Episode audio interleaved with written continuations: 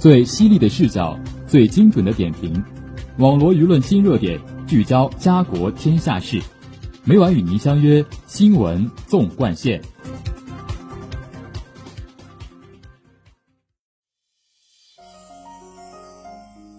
新闻每天发生，视角各有不同。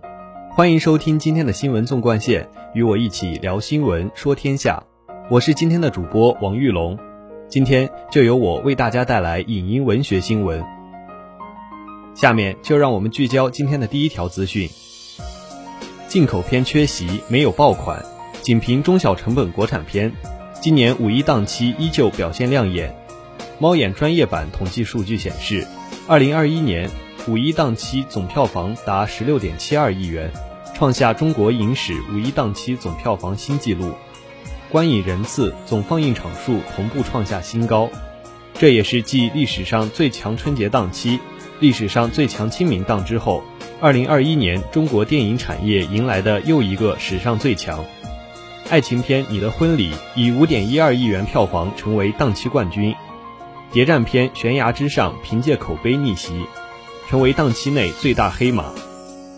春节档、清明档市场火爆。让业内对五一档充满期待，再加上今年五一假期有五天，客观上提供了更大的市场空间和更长的影片口碑发酵时间，因此大量影片在今年五一档上映，竞争空前激烈。值得一提的是，这是自二零一六年以来，内地电影市场第一次经历没有进口片的五一档，往年五一档都曾有重磅进口片加入战局。比如二零一七年《速度与激情八》，二零一八年《头号玩家》，二零一九年《复仇者联盟四》更是成为当年五一档最大赢家。然而今年五一档完全成为国产片的天下，最后的表现也证明，即使全是中小成本国产片，也完全能够撑起市场。票房超十六点八二亿，近四千四百四十五万人次观影。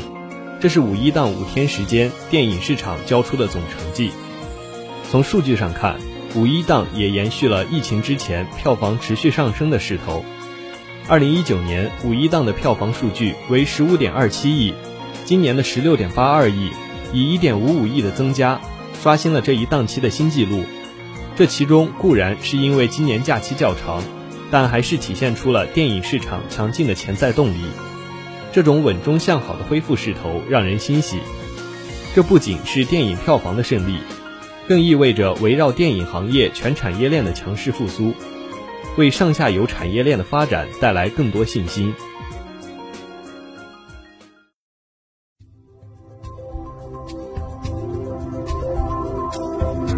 您现在收听的是《新闻纵贯线》。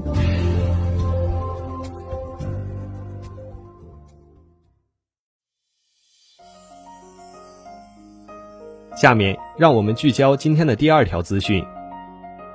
传奇史诗级话剧《千年一梦·汉武大帝》，四月二十三号、二十四号连续两晚在上海美琪大戏院上演，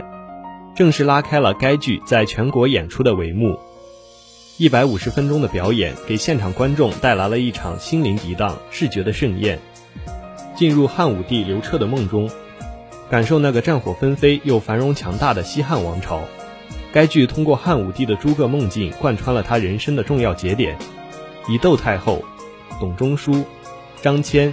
陈阿娇、卫子夫等与汉武帝息息相关的人物为主线，通过汉武帝几个梦游的片段，让汉武帝和以往已经死去的那些王公大臣、妻妾嫔妃在梦中相见，那些灵魂生前的恩恩怨怨借机得以施展。这些历史的瞬间，勾勒出了一条汉武帝人生走上巅峰的曲线，也描绘出汉武帝人生的多重色彩。有时是灰色的消极，有时是黑色的决绝，有时是鲜红的炽烈，有时是深蓝的忧郁。编剧孟斌没有按照惯常的历史剧写作方式来再现史实，而是写了一个到老年的皇帝不断惊叹、不断猛醒、不断忏悔。直到最后，给自己下了一道罪已招，平抚自己的心灵，以及告慰亡灵，在尊重史实的前提下，重新塑造一位有血有肉、有着正常精神与世俗感情的普通人。独特的历史视野和戏剧态度，辅以精巧恢宏的舞台设计、美轮美奂的多媒体背景、奢华大气的服装搭配等视觉呈现。主创们在全剧各个细节都力求用独特的美学视角，在舞台上写就一首荡气回肠的史诗，用仪式感极强的场面化叙事，给观众带来超然的戏剧体验。结束上海的演出后，汉武大帝将奔赴北京天桥艺术中心连演三场，而后开启全国巡演。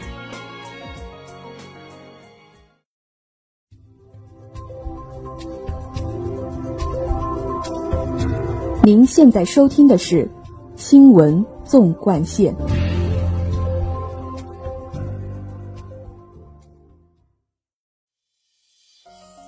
下面让我们聚焦今天的最后一条资讯。近年来，短视频平台火爆，日益成为新歌传播不可或缺的窗口，也是创作变现的重要渠道。然而，相当一部分传唱度很高的所谓原创歌曲。与一些老歌在旋律上有诸多相似之处，通过网友们八谱对比，有的原创新歌堪比音乐裁缝，七拼八凑、缝缝补补又是一首新歌。这种行为既是对音乐艺术的不尊重，更是对原创音乐及创作环境的亵渎，背后的利益动机昭然若揭。一首好的歌曲，或悦耳动听，或慷慨激昂，或催人泪下。其创作过程必然饱含了原创者的大量心血，在被听众认可后，才能成就很高的传唱度。音乐裁缝正是瞄准了这一点，通过简单改编、重新填词，一经推出，往往容易唤起人们潜意识中的音乐记忆，迅速走红也就不足为奇了。音乐裁缝之所以肆无忌惮，关键就在于，如果只是歌曲或部分旋律相似。相关法律法规并不能直接判定为抄袭或侵权。然而，这些音乐裁缝大都为刚出道的年轻人，作为受害一方的知名音乐人，如果与此产生纠纷，将后者知名度炒高也未可知，或许正中其下怀。音乐裁缝投机取巧的行为令人不齿，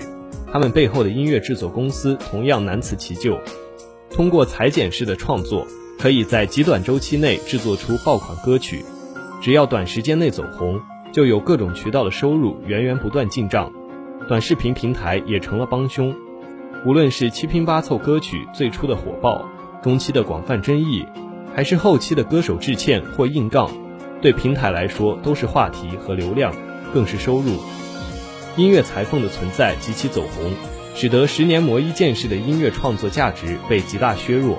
在现行法律法规不易认定一首歌曲的借鉴行为是否涉嫌抄袭原作的背景下，行业协会应积极出手，净化音乐创作环境，切实保护音乐版权，让音乐裁缝及背后的制作公司无利可图。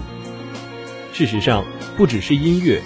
影视剧本创作中的抄袭、自媒体写作中的洗稿等行为，都令人深恶痛绝。反抄袭已经成为一场不得不打的战争。节目的最后，让我们来关注一下明后两天的天气情况。明天是五月十五号，星期六，中雨，二十四到三十六摄氏度；后天是五月十六号，星期日，中雨，二十三到三十七摄氏度。网罗新闻热点，评述潮流事件。以上是今天新闻纵贯线的全部内容，感谢您的收听，也欢迎您继续收听本台其他时段的节目。再见。